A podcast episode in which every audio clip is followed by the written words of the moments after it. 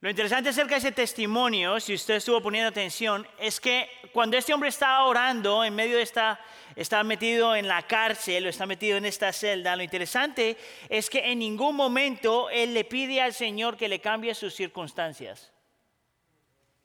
¿Usted notó eso? No hubo ninguna parte en el testimonio donde él le dijera al Señor, Señor, sácame de aquí, Señor, arregla mis problemas, Señor, haz esto o haz lo otro. Ahora, no hay ningún problema con que nosotros le pidamos al Señor que cambie circunstancias. Hay otros textos en la Biblia, hay textos en la Biblia donde el Señor nos muestra que oramos para que el Señor haga la obra y cambie circunstancias. Sin embargo, la oración no es solamente acerca de eso. Más, yo te invitaría a que cuando esté la próxima vez que esté leyendo las cartas de Pablo, te fijes cuántas veces Pablo ora para que el Señor cambie circunstancias y te vas a encontrar que prácticamente, prácticamente solo como una o dos veces él ora para que el Señor cambie circunstancias. La gran mayoría de las veces la oración no es acerca de que el Señor cambie circunstancias, es acerca de algo más. Y lo que vamos a estar hablando hoy acerca de la oración es precisamente para tener un entendimiento más amplio de lo que significa, de la importancia de la oración. ¿Por qué es que la iglesia ora? ¿Por qué es que los creyentes oran? Y para eso vamos a estar mirando un texto que es conocido, estoy seguro, por todos nosotros, un texto que se ha utilizado y se ha orado de diferentes formas a lo largo de la historia. Un texto que hasta cierto punto ah, muchas veces no se entiende bien. No porque no esté claro, sino la forma en cómo lo aplicamos. Vamos a la oración del Señor Jesús encontrada en Mateo capítulo 6, de los versículos 9 al 15. Le voy a pedir entonces que por favor se ponga de pie como una señal de reverencia al Señor y su palabra. Para los que están en casa, a lo mismo, Mateo capítulo 6, versículos 9 al 15. Si está conmigo, diga, aquí estoy. No, calladitos, aquí estoy. La palabra del Señor dice así, Mateo capítulo 9, empezando con el versículo, Mateo capítulo 6, empezando con el versículo 9. Ustedes pues oren de esta manera. Padre nuestro que estás en los cielos, santificado sea tu nombre. Venga tu reino, hágase tu voluntad, así en la tierra como en el cielo. Danos hoy el pan nuestro de cada día y perdónanos nuestras deudas, como también nosotros hemos perdonado a nuestros deudores. Y no nos dejes caer en tentación, sino líbranos del mal, porque tuyo es el reino, el poder y la gloria para siempre. Y la iglesia dice, Señor, te pedimos que tú hables a nuestro corazón Pedimos, Señor, por la presencia, la persona, el ministerio del Espíritu Santo, aquel que está en nosotros y que nos permite ver y entender, aquel que nos lleva a arrepentimiento, Señor, y transforma nuestra vida por el poder de la predicación de tu palabra. Por favor, Señor, ayúdanos y haz de nosotros gente que aprende a orar. Te lo pedimos, por favor, en nombre de tu Hijo Jesús. La iglesia una vez más dice, se pueden sentar. Mira, este es uno de los sermones, uno de estos sermones que cuando lo estaba preparando estaba diciendo, bueno, en realidad yo puedo predicar este sermón en tres segundos. Literalmente. No, no estoy exagerando. Yo puedo predicar, le, le puedo dar la esencia de este texto nomás en tres segundos. Escucha acá. La oración importa. Amén. Si tú quieres mirar cuál es la carne que está detrás de este texto, básicamente te está diciendo que la oración importa. Lo interesante acerca de decir eso es que esta no es la primera vez que usted escucha eso.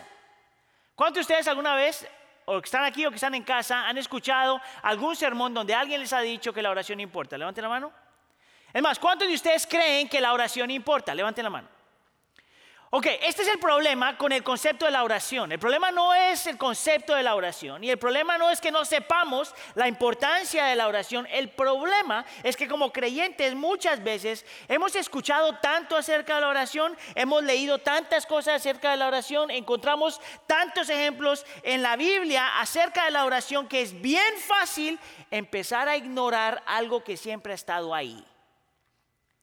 Es tan fácil conocer lo que es la oración, la importancia de la oración, los beneficios de la oración, todas estas cuestiones acerca de la oración y, tener una actitud donde empezamos simplemente a ignorar la importancia, realmente la importancia de aprender a orar. Déjeme se lo explico de esta forma. Cuando Heidi y yo nos casamos, nosotros, los primeros tres años de matrimonio, nosotros no, no, tuvimos, no tuvimos las niñas. En realidad nosotros escogimos guardar los primeros tres años de matrimonio para hacer tiempo para ella y para mí, donde nos conocíamos y viajábamos y pasábamos tiempo juntos y todo lo demás. Yo entonces durante esa época me acostumbré a que mi casa siempre estaba calladita. Me acostumbré a momentos de quietud. Me acostumbré a que cuando estábamos en casa era tiempo para relax. Lo interesante es que cuando el Señor nos manda la primera niña, tres años después del matrimonio, esa quietud y esa paz se desapareció. Y de repente tenemos esta criatura del Señor que vino a interrumpir la paz que el Señor nos había dado ya por tres años. Me acuerdo claramente pensar, esta niña, ¿por qué no se calla? Me acuerdo pensar, ¿por qué mi esposa no hace algo para que esta niña se calle? Me acuerdo pensar que no era justo para mí tener una niña que le daba la gana de levantarse a las 3 de la mañana a llorar. Sin embargo, esa lucha con el sonido y la bulla prontamente se desapareció. En realidad, como después de dos, tres semanas de estar lidiando con esto, llegamos a la conclusión de que eh, la bulla o el sonido no se iba a ir. Y aprendimos a ignorarlo. Nosotros siempre queríamos a nuestra niña toda la vida, pero aprendimos a que esa bulla, ese sonido, simplemente se ignoraba. Entonces la niña podía estar deshaciéndose, haciéndose pedazos en la cuna, llorando y nosotros like nothing. Porque aprendimos a ignorar lo que era necesario escuchar. ¿Sabes lo peligroso es que tu hijo un bebé esté llorando porque es la única forma que saben comunicar y que tú aprendas a ignorarlo? Eso mismo es lo que yo entiendo que muchas veces hacemos con la oración. Es importante pero aprendemos simplemente a ignorarlo. Y lo que quiero mostrarles esta mañana es que esta cosa de aprender a, de, de, entender realmente que la oración es importante, requiere que nosotros miremos la oración del Señor Jesús de una forma diferente. Si tú tienes un trasfondo religioso, ah, posiblemente a ti te enseñaron simplemente a memorizarte el texto ¿verdad? y a repetirlo. Memorizarlo y decirlo, memorizarlo y decirlo. Es más, yo me atrevería a decir, 98, 99% de la gente que está aquí se sabe esta oración sin ningún problema. El problema es que se ha vuelto simplemente sonido. Y yo quiero invitarte entonces a que nosotros indaguemos un poquito en cuál es uno de los propósitos por los cuales el Señor Jesús nos dio esta oración. Y yo me atrevería a decir que hay dos motivaciones principales. Dos razones principales, no son las únicas, pero hay dos razones principales por las cuales el Señor nos da este texto que es tan conocido. Y estas son las razones. Cuando oramos, la, oración es importante porque cuando oramos estamos moldeados por la oración. Y número dos, cuando oramos es importante porque estamos unidos por la oración. Moldeados y unidos. Vamos entonces con el primer punto, moldeados por la oración. Mire, um, Déjeme se lo pongo de esta forma. Cada que nosotros oramos, dos cosas pasan. Cada que nosotros oramos, dos cosas pasan al mismo tiempo. Número uno, nosotros nos estamos recordando a nosotros mismos al orar de quién es Dios y lo que Dios puede hacer. Número uno. Pero número dos, al mismo tiempo, a la que estamos haciendo eso, estamos recordando quiénes somos y lo que debemos amar. Cuando estamos orando, cualquiera de las oraciones que usted encuentra en la escritura, o las, oraciones que usted ha escrito, o las oraciones que usted mismo se inventa, cuando está hablando con el Señor, usted está haciendo dos cosas al mismo tiempo. Se está recordando a sí mismo quién es Dios y lo que Dios puede ser, y al mismo tiempo está recordándose a sí mismo quién es usted y lo que usted debería amar. Es por eso que yo digo que cuando oramos estamos siendo moldeados por la oración. Y yo quisiera entonces invitarte a que tú leas este texto que es tan conocido de una forma diferente completamente. Yo quiero que tú veas que cuando el Señor nos está invitando y llamando a orar como creyentes, es para que nos acordemos, recordemos, enfaticemos y nos convenzamos de que Dios es personal, es perfecto, tiene propósitos, siempre provee, siempre perdona y es un Dios que protege. Seis cosas. Personal, perfecto, propósitos, provee, perdona y protege. Pi, pi, pi, pi, pi, pe, pe, pe, pe, Para que se acuerde.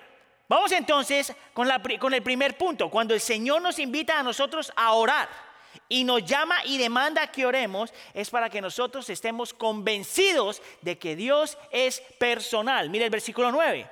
Padre nuestro que estás en los cielos. ¿Quién no se sabe eso?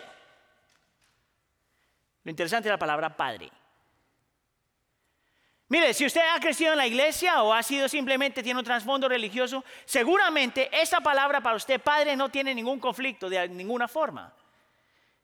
El problema es que nosotros divorciamos el significado de eso del contexto en que esto se escribió.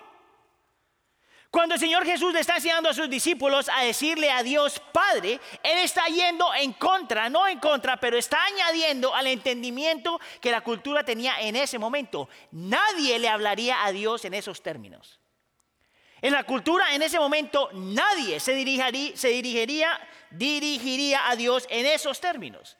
La gente hablaría, cuando hablaría con Dios, hablaría como Dios soberano o Dios, uh, Dios que es rey, rey del universo, Dios todopoderoso. Todas estas palabras que hablan de la eminencia de Dios, del poder de Dios, de la belleza de Dios, de la perfección de Dios. Era una relación con el Señor donde todo el mundo reconocía que Dios es supremo. Esa era la relación. Pero mira lo que el Señor hace cuando nos enseña a orar. Nos dice que en realidad nosotros sí tenemos un Dios de esa forma, que es poderoso, grande, majestuoso, perfecto, eterno y santo, que ese es nuestro Dios, pero que ese Dios también es personal. Lo que el Señor Jesús nos está enseñando es que la relación, parte de la razón por la que nosotros oramos, es porque tenemos un Dios que es todo eso que es magnificente, eh, eminente, pero que a la misma vez ese Dios es mi Padre. Esto es lo interesante acerca de la palabra padre ahí. Como algunos de ustedes saben, la palabra Abba. Algunos traductores dicen que la palabra Abba significa papi. Yo creo que esa traducción no es correcta. La razón por la que te digo que no es como una traducción correcta, porque nosotros tenemos la tendencia a reducir a Dios como si fuera simplemente nuestro amigo. You know, mi papi.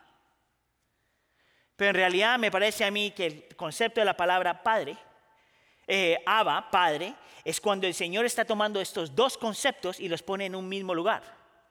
Donde está diciendo que nuestro Dios sí es supremo, sí es poderoso, sí es santo, sí es eterno, sí es todas las cosas, pero a la misma vez ese Dios es mi Dios, mi Padre, siempre conmigo. Y esto evita que o miremos a Dios como alguien que está divorciado de nosotros o que reduzcamos a Dios a alguien que es simplemente mi papi. Es más, déjame invitarte a eso. Parte de la razón por la que el Señor Jesús le está enseñando a sus discípulos a llamar a Dios Padre es porque si nosotros no tenemos eso claro, Dios se convierte o solamente en nuestro jefe o en nuestro cajero automático. Déjame lo que quiero decir con eso. Es que si Dios no es tu padre, cuando tú hablas con Dios es simplemente para que Él te diga lo que tienes que hacer, tu jefe. O te acercas a Dios simplemente para que te dé lo que tú percibes que tú necesitas. ¿Sabes cuál es el problema con eso? Es que eso es una transacción. Eso no es una relación. ¿Tú sabes lo triste que sería que mis hijas se acercan a mí simplemente para que yo les diga lo que tienen que hacer? O que de la única forma que se acercan a mí es para que pedirme algo. Que mira que ellas hacen las dos. Pero la razón por la que yo quiero acercarme a mis hijas y quiero que mis hijas se acerquen a mí es simplemente porque son mis hijas, porque quiero una relación con ellas, porque no necesito nada de ellas, no porque ellas necesiten algo de mí, sino por nuestra relación. Porque a pesar de que yo puedo arreglar cosas por ellas, yo quiero que me quieran a mí.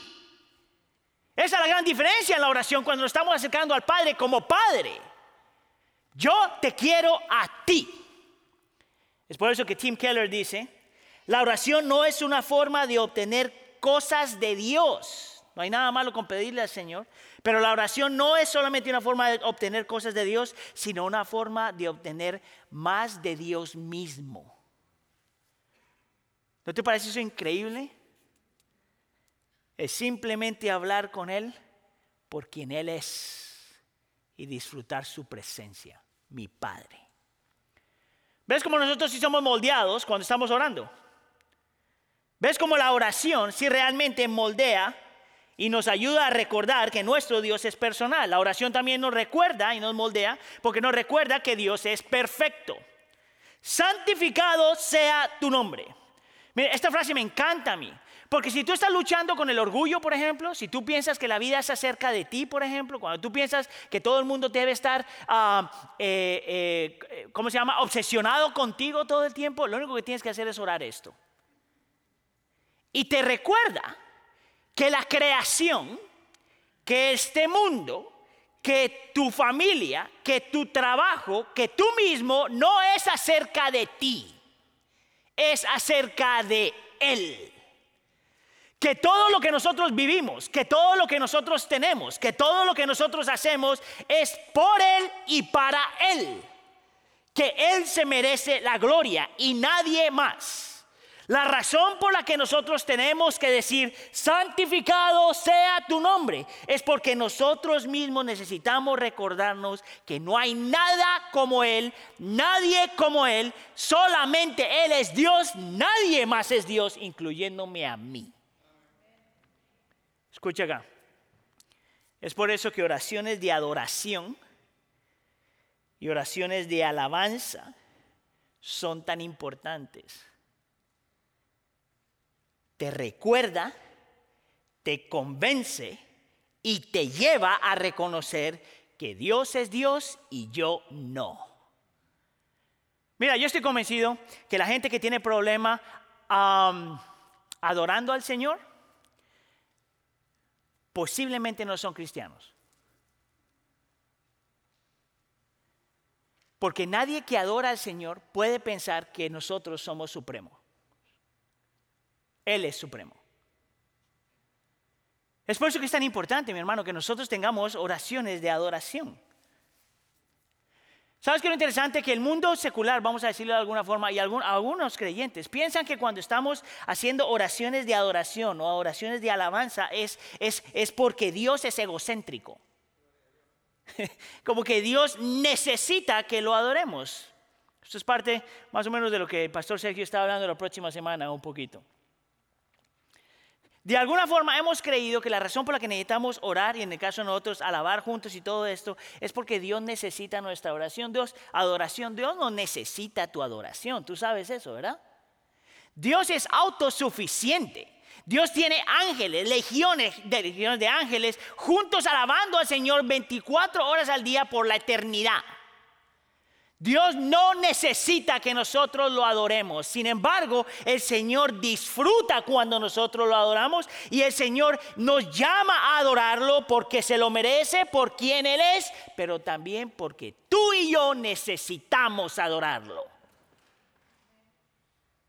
Tú y yo necesitamos adorarlo. Te voy a dar dos razones. Una la mencionó el pastor Sergio la semana pasada en su sermón. Tú necesitas adorarlo a Él porque si no lo adoras a Él vas a adorar algo más. Porque por naturaleza nosotros siempre vamos a adorar algo. Pero la segunda razón por la cual tú debes hacer oraciones de adoración y alabanza es porque cuando tú haces eso, tú aprendes a amar a Dios más. Simplemente porque lo estás diciendo. Déjame se lo voy a explicar de esta forma. Si es Luis, él decía que la adoración completa nuestro amor por Dios. Él argumentaba que cuando nosotros estamos adorando, ya sea en privado o en grupo, eso completa o atribuye más o da más a nuestro amor por el Señor. Y yo creo que Él está correcto, Él está en lo correcto. Te lo voy a explicar de esta forma. Cuando tú, vamos a decir que tú estás sintiendo una, algo, Vamos a decir que tú estás sintiendo odio. Vamos a decir que tú sientes odio por alguien. En el momento que tú lo dices, lo odias más. De la misma forma, cuando tú amas a alguien, en el momento que tú lo vocalizas, lo amas más. Aníbal, ¿de dónde te sacas esa? Proverbios capítulo 12, versículos 13 y 14. Escucha acá, se lo voy a leer. En el pecado de sus labios se enreda el malvado, pero el justo sabe del aprieto. Versículo 14. Cada uno se sacia del fruto de sus labios y de la obra de sus manos recibe su recompensa. No tengo mucho tiempo para explicar este, pero te lo pongo de esta forma. Está diciendo que el impío, cuando vocaliza algo, está ah, externalizando lo que está en su corazón. Y cuando lo vocaliza, siente más de lo que odiaba. Es por eso que es un problema cuando en alguna relación tú sientes que estás odiando a alguien, por decirlo de alguna forma, y tú le dices a la persona, ¿sabes qué? Yo te odio. Esa cosa se magnifica dentro de ti.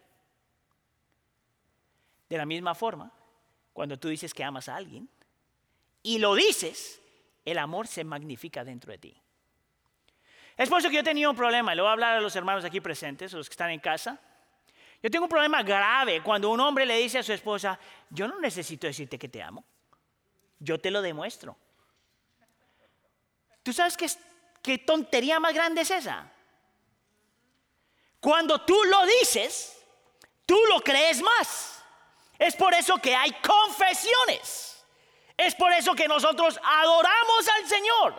Porque cuando tenemos oraciones de adoración y alabanza, nosotros mismos estamos aprendiendo a amar al Señor más de lo que los amamos.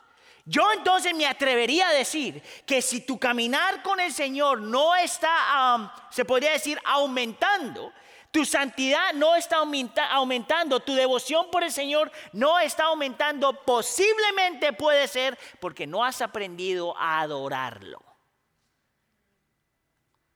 Porque lo que tú adoras, eso mismo es lo que tienes en tu corazón. Es por eso que nosotros somos moldeados por la oración. Nosotros somos moldeados por la oración también porque nos recuerda que nuestro Dios es un Dios de propósitos, versículo 10. Venga tu reino, hágase tu voluntad así en la tierra como en el cielo. Y este versículo nos está dando esta idea y nos está explicando que Dios tiene un plan que cuando Dios envía a su Hijo a morir en la cruz del Calvario y resucita, es para llevar a cabo el plan que tenía en mente desde antes de la creación del mundo. Nos está diciendo que Dios tiene un plan, un propósito y que va a llevar a cabo sus propósitos. Ese es su reino. Nos está diciendo que cuando el Señor envía a su Hijo para hacer todo lo que hizo, era para empezar a traer el cielo a la tierra. Es lo que el texto te está diciendo. Y cuando nosotros estamos orando de esta forma, no solamente estamos reconociendo que Dios es soberano y supremo y que tiene un plan y va a llevar todo a cabo, pero a la misma vez nos estamos diciendo a nosotros mismos que nosotros somos parte de ese plan. Esta oración es una confesión y una promesa. Estamos confesando que creemos lo que el Señor va a hacer. Y a la misma vez estamos comprometiéndonos y prometiendo que nosotros vamos a ser parte de eso.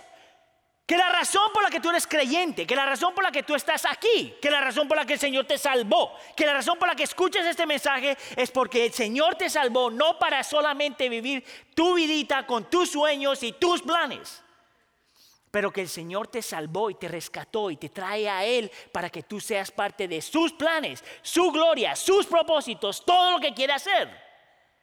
Es para que tu vida se alinee a lo que el Señor ya está haciendo. Traer el cielo a la tierra. Mira, si tú no sabes lo que es el cielo, déjame te doy una descripción que me encontré esta semana que me, me fascinó. Alguien dice que el cielo es el lugar donde nosotros adoramos sin distracciones, servimos sin cansancio, tenemos compañerismo sin miedo aprendemos sin fatigarnos y descansamos sin aburrimiento. ¿Sabes cuál es la palabra, la mejor palabra que describe el cielo, en mi opinión? La palabra paz, shalom. Es donde todas las cosas funcionan como tienen que funcionar. Es donde no hay dolor y no hay sufrimiento y no hay ninguna de estas cosas, pero a la misma vez hay gozo, paz, donde no falta nada, donde hay justicia, donde no hay pobres. Mire, cada vez que nosotros hacemos esta oración, cada que nosotros le decimos al Señor, venga a tu reino, que se haga tu voluntad en el cielo y en la tierra, tú y yo nos estamos comprometiendo a contribuir a eso. Estamos diciendo, Señor, donde hay problemas con aborto, yo voy a orar en contra de eso. Cuando hay problemas de racismo, yo voy a orar en contra de eso. Cuando hay problemas de injusticia, yo voy a orar en contra de eso. Cuando hay problemas ah, que se trata mal al inmigrante, yo voy a orar por, por, eso. Cuando hay problemas en la familia, yo voy a orar por eso. Cuando hay pobres en nuestro alrededor, yo voy a contribuir a arreglar eso. Que cuando hay problemas ah, en el hogar, yo voy a interceder por eso. Es por eso que al cristiano le importa a la gente y le importa la creación. Porque nosotros creemos en esta oración.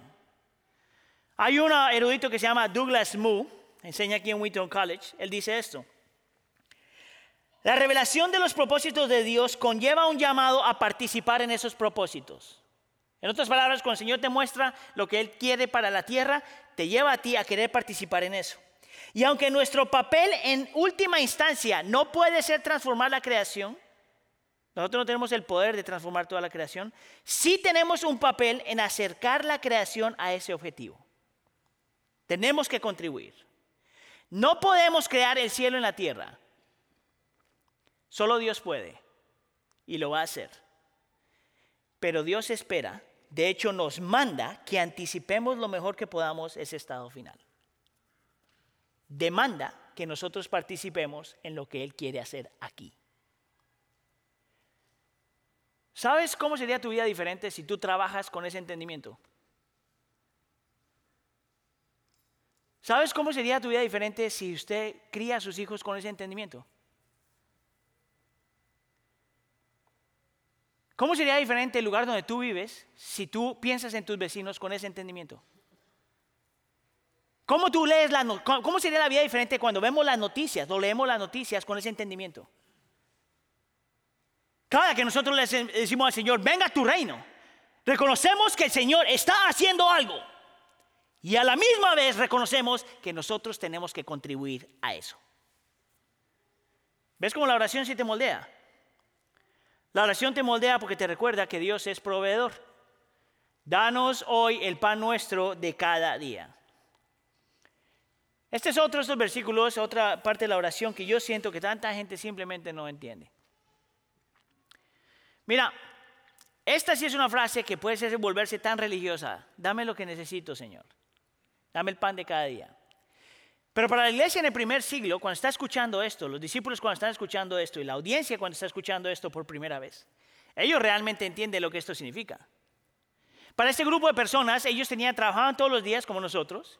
La diferencia es que ellos les pagaban diariamente.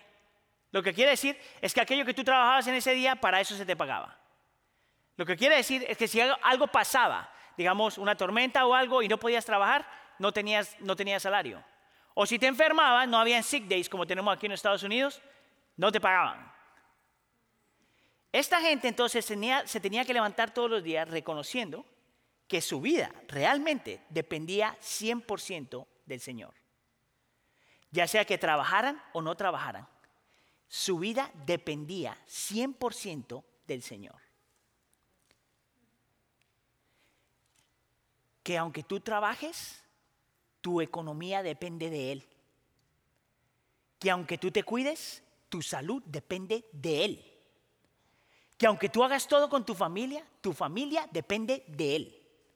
Que aunque tengas muchas habilidades y dones y lo que tú quieras, toda tu vida depende de Él. Que de nosotros dependemos de Él desde el momento en que nos levantamos hasta cuando nos acostamos a cuando estamos durmiendo. ¿Tú sabes qué es lo más irónico de la vida? Que en el momento más vulnerable de tu vida es cuando estás dormido. Y aún ahí tienes que recordar que en tu sueño tú dependes de Él. ¿Tú sabes cuál es nuestro problema? Que tenemos mucho. Mira cómo se voltea la tortilla, diría alguna gente. Venimos a este país a buscar el sueño americano, a tener una buena carrera, a tener un mejor trabajo, a comprarte tu pequeña televisión. Nada malo con eso. El problema es que eso que es una bendición también nos puede llevar, si no tenemos cuidado, a olvidarnos que toda nuestra vida depende de Él. A que yo, mira, chequea tu corazón en esta. A que cuando las cosas están bien, tú no oras tanto. A que cuando la economía está bien, tú no oras tanto. A que cuando tienes salud, tú no oras tanto. ¿Sabes por qué hacemos eso? Porque sin querer queriendo hemos desarrollado un corazón no agradecido, reconociendo que toda nuestra vida depende de Él. ¿Ves cómo la oración realmente sí te moldea? Te moldea también porque te recuerda que en Dios tenemos un Dios que es perdonador. Muy conocido este versículo. Perdona nuestras deudas como también nosotros hemos perdonado a nuestros deudores. Obviamente este versículo está hablando del arrepentimiento. Lo interesante es que cuando estamos haciendo esta oración, a la misma vez, no solamente le estamos pidiendo al Señor que nos perdone, pero a la misma vez nosotros somos confrontados con la realidad de que todavía somos pecadores. Cuando hacemos esta oración, a la misma vez estamos diciendo que reconocemos que tenemos una naturaleza pecaminosa y que la tendencia del ser humano, sin la presencia y la mano del Señor, tendemos a pecar. Escucha acá, nosotros no somos pecadores porque pecamos. Nosotros pecamos porque somos pecadores. Esta oración te recuerda que tú eres un ser caído, que todavía necesitas de la misericordia y la gracia del Señor. Que si el Señor no te perdona, tú todavía eres esclavo de ti mismo esclavo del pecado, esclavo de la culpa y esclavo de la vergüenza. ¿Tú sabes por qué yo puedo decir eso? Porque la palabra deuda significa libertad. Dame libertad de mi pecado, dame libertad de mi culpa, dame libertad de mi vergüenza, dame libertad de mí mismo. Perdona, Señor, mis ofensas.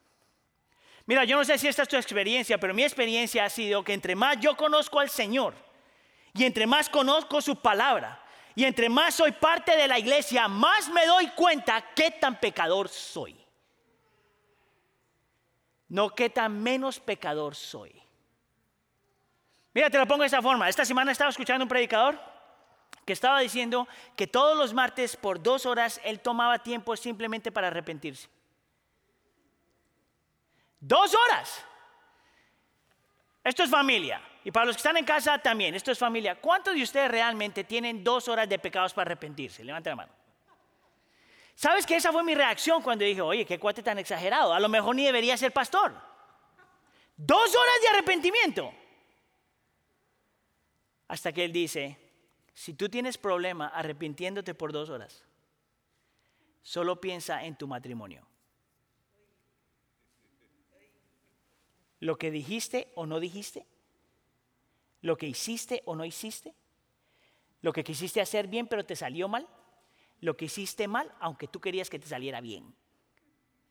Es más, si usted no está casado, no hay problema. Nomás tome en consideración sus pensamientos. Y si no tienes problema, toma en consideración las motivaciones. ¿Por qué hice lo que hice? Y te das cuenta que cuando oramos esto, perdona nuestras deudas, perdona nuestras ofensas, es porque tenemos que reconocer que todavía estamos llenos de pecado. ¿Ustedes conocen una teóloga que se llama Shakira? Es teóloga. Ella tiene una canción que dice, no se puede vivir con tanto veneno. Es verdad. No se puede vivir con tanto pecado adentro. No se puede vivir con tanto con tanta culpa, no se puede vivir con tanta vergüenza, no se puede vivir con todo lo que hemos hecho por dentro. Esta oración es lo que depende de qué tan libre tú eres. ¿Ves cómo la oración sí realmente te, te moldea? Te moldea también porque te recuerda que nuestro Dios protege. Y aquí estaba que me moría por llegar a este versículo. Porque es, eh, entiendes claramente lo que dice el versículo 13. No nos dejes caer en tentación, sino líbranos del mal. Y más la, implicación es que nosotros entendemos que hay seres caídos, que hay ángeles de Satanás, que Satanás es real y que la tentación es real, que cualquiera de nosotros podemos caer en cualquier momento. Que el que se crea que es, que es fuerte, fíjese, cuídese que no caiga. Lo interesante es que aunque todo eso es verdad y hay un montón de versículos que te explican que eso es verdad, eso no es lo que este dice este versículo. Este versículo no está hablando de los enemigos fuera de nosotros. Este versículo no te está diciendo que el, el, peor enemigo que tú tienes es ni siquiera Satanás. Este versículo te está diciendo que el peor enemigo que tú tienes es tu corazón. Oh Aníbal, si le estás metiendo al texto algo que no está ahí, espérate un cachito. Versículo 13 viene en medio, obviamente, de otros dos versículos, versículo 12 y versículo 14 y 15. Tres versículos, dos abajo y uno arriba. Lo interesante acerca de eso, y no te lo voy a mostrar porque no tengo tiempo, pero el versículo 12 es el que acabamos de leer. Y el versículo 12 dice, Señor, perdona nuestras, deudas, así como nosotros también perdonamos a nuestros deudores. Está diciendo que nosotros eh, le pedimos al Señor que nos perdone porque es nuestra práctica nosotros perdonar a la gente que pega contra nosotros. ¿Verdad? Cuando tú saltas al versículo 14 y 15, el tema del perdón vuelve a aparecer. Se salta el versículo 13 y en el versículo 14 y 15 dice esto. Porque si ustedes perdonan a los hombres sus transgresiones, también su Padre Celestial les perdonará a ustedes. Pero si no perdonan a los hombres, tampoco su Padre les perdonará a ustedes sus transgresiones. Una explicación simple y rápida, porque no tengo mucho tiempo, es esto. Si tú tienes problema perdonando a alguien, o no eres creyente porque nunca has entendido cómo el Señor te perdonó en Cristo Jesús, o estás luchando con orgullo dentro de ti porque te sientes superior a los demás. Porque la persona que no puede perdonar a otra persona es una persona que piensa que tus pecados son más grandes que mis pecados, que tus ofensas son más que ofenden más al Señor que mis ofensas, que tú sí te tienes que arrepentir, pero yo no. Y es con este entendimiento entonces que tú tienes que mirar el versículo 13. ¿Por qué el Señor pondría este versículo en medio del perdón arriba y abajo? Escuche. Porque la tentación es algo que viene de adentro, no de afuera. Las tentaciones que vienen de afuera es porque tú ya las tienes adentro. Un no adúltero comete adulterio porque ya era adúltero. Un mentiroso miente porque ya era mentiroso. Si tú no tienes una lucha por dentro, la tentación afuera no te hace nada. Pero si la lucha está en el corazón, esa tentación es lo que Satanás utiliza para atrapar tu corazón. Por lo tanto, lo que el Señor nos está enseñando aquí es a pedirle al Señor que nos libre de nosotros mismos. Mire, hace años salió una película, añísimo salió una película que, que se llamaba Durmiendo con el enemigo. No recomiendo esa película, pero yo siempre que saco esa ilustración, alguien piensa que estamos hablando del esposo o de la esposa. Pero si tú eres honesto, el, el enemigo es siempre el que llevas adentro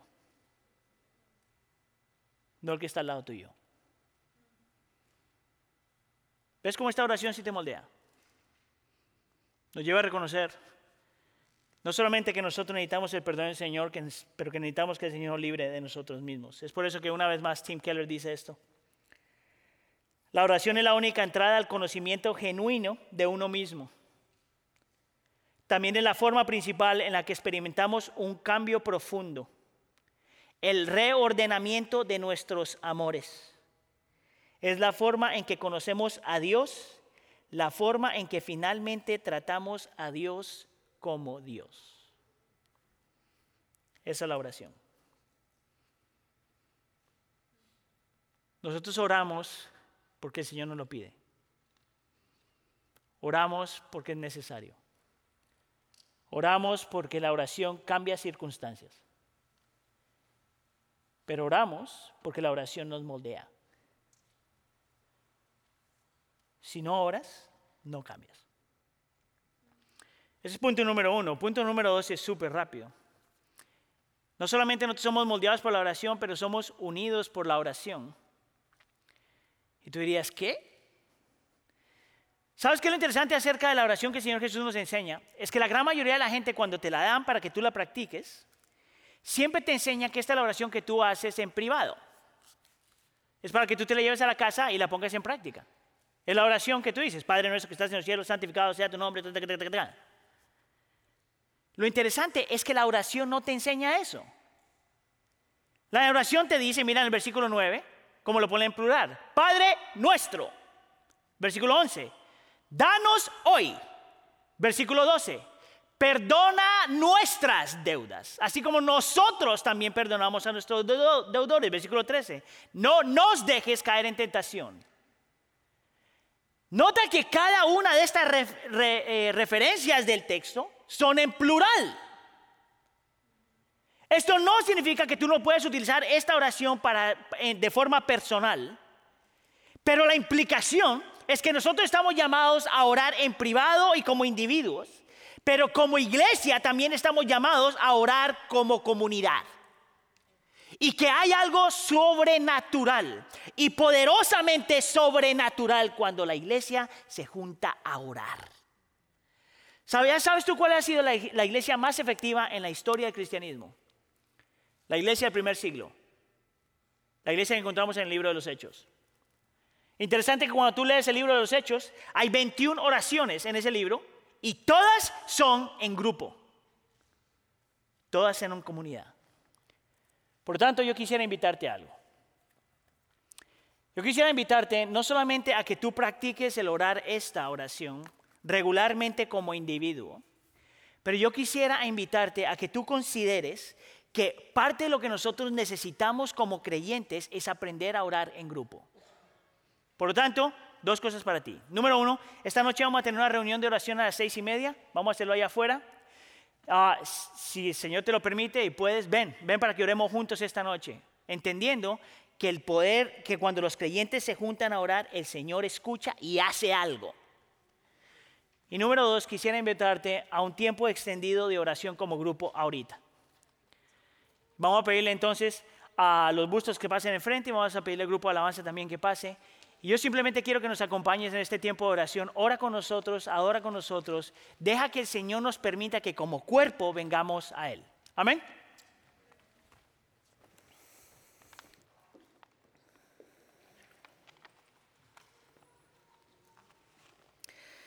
Queremos tomar un tiempo para adorarte, Dios, por quien tú eres. Te adoramos, Señor, porque tú eres un Dios infinito. Tu grandeza es inescrutable. Nadie puede medir tu grandeza. Tú eres Dios eterno, el principio y el fin, el que es, el que era y el que ha de venir.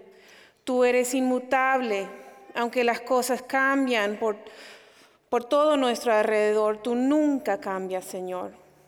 Tú eres omnipresente, omnisciente y omnipotente.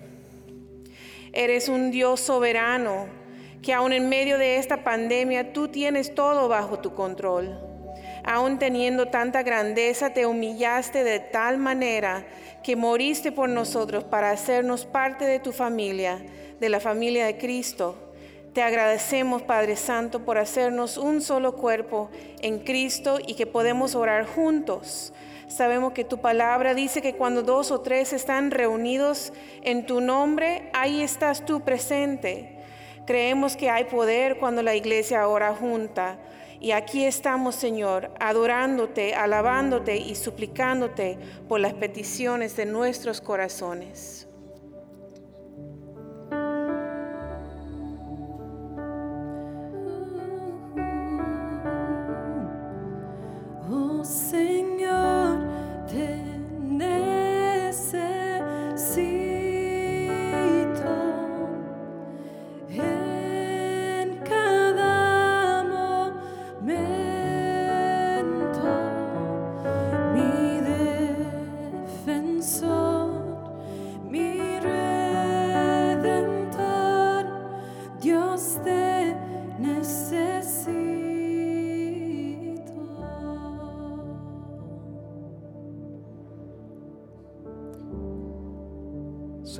Queremos venir delante de ti para confesar nuestros pecados.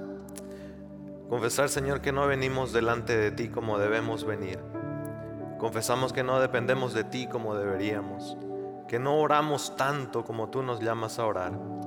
Confesamos que no anclamos nuestras vidas en la verdad de tu palabra y por eso somos arrastrados por diferentes cosas.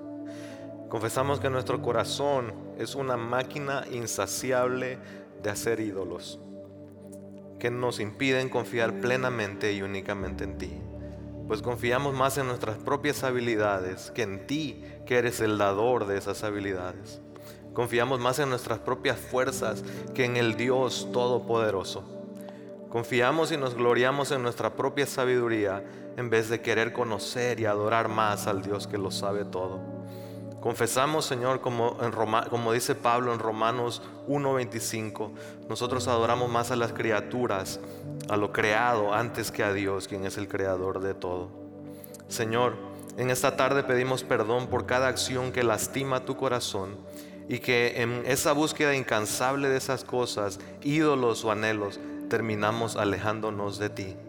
Te pedimos perdón porque muchas veces nuestras ansiedades y temores son un reflejo de aquello que no queremos perder, de aquello que no podemos controlar, de aquello en lo cual encontramos nuestra satisfacción, nuestra seguridad y nuestro significado.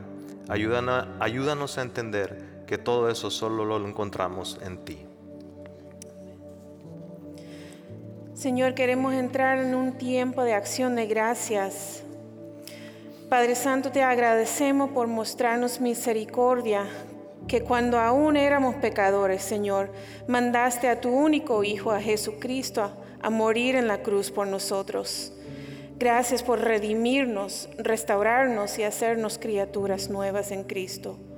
Gracias, Padre amado, por nuestra iglesia, la iglesia del pueblo, te agradecemos por darnos un equipo pastoral cristocéntrico y un, grupo de alabanza equipada por hombres y mujeres entregados a, ti, Señor. Estamos tan agradecidos, Señor, por la oportunidad de adorar juntos, pero también te damos gracias por la bendición de la tecnología para poder mantenernos conectados durante esta pandemia, no solamente aquí en Chicago, Señor, pero por toda Latinoamérica y en el mundo. Te damos gracias también, Señor, por, porque hemos podido servir a nuestra comunidad de diversas maneras, Señor, en estos meses. Te agradecemos también, Señor, por las oportunidades de compartir del amor de Cristo. Hemos visto que hay mucha gente sensible y con hambre y sed de escuchar del Evangelio, Señor, de Cristo y de tú, en tu gracia nos has provisto, Señor, estas oportunidades de orar por personas, leer la Biblia con ellos y hacer comunidad con ellos, Señor, aunque quizás de una manera diferente. Y te damos gracias, Señor, por cada una de esas oportunidades.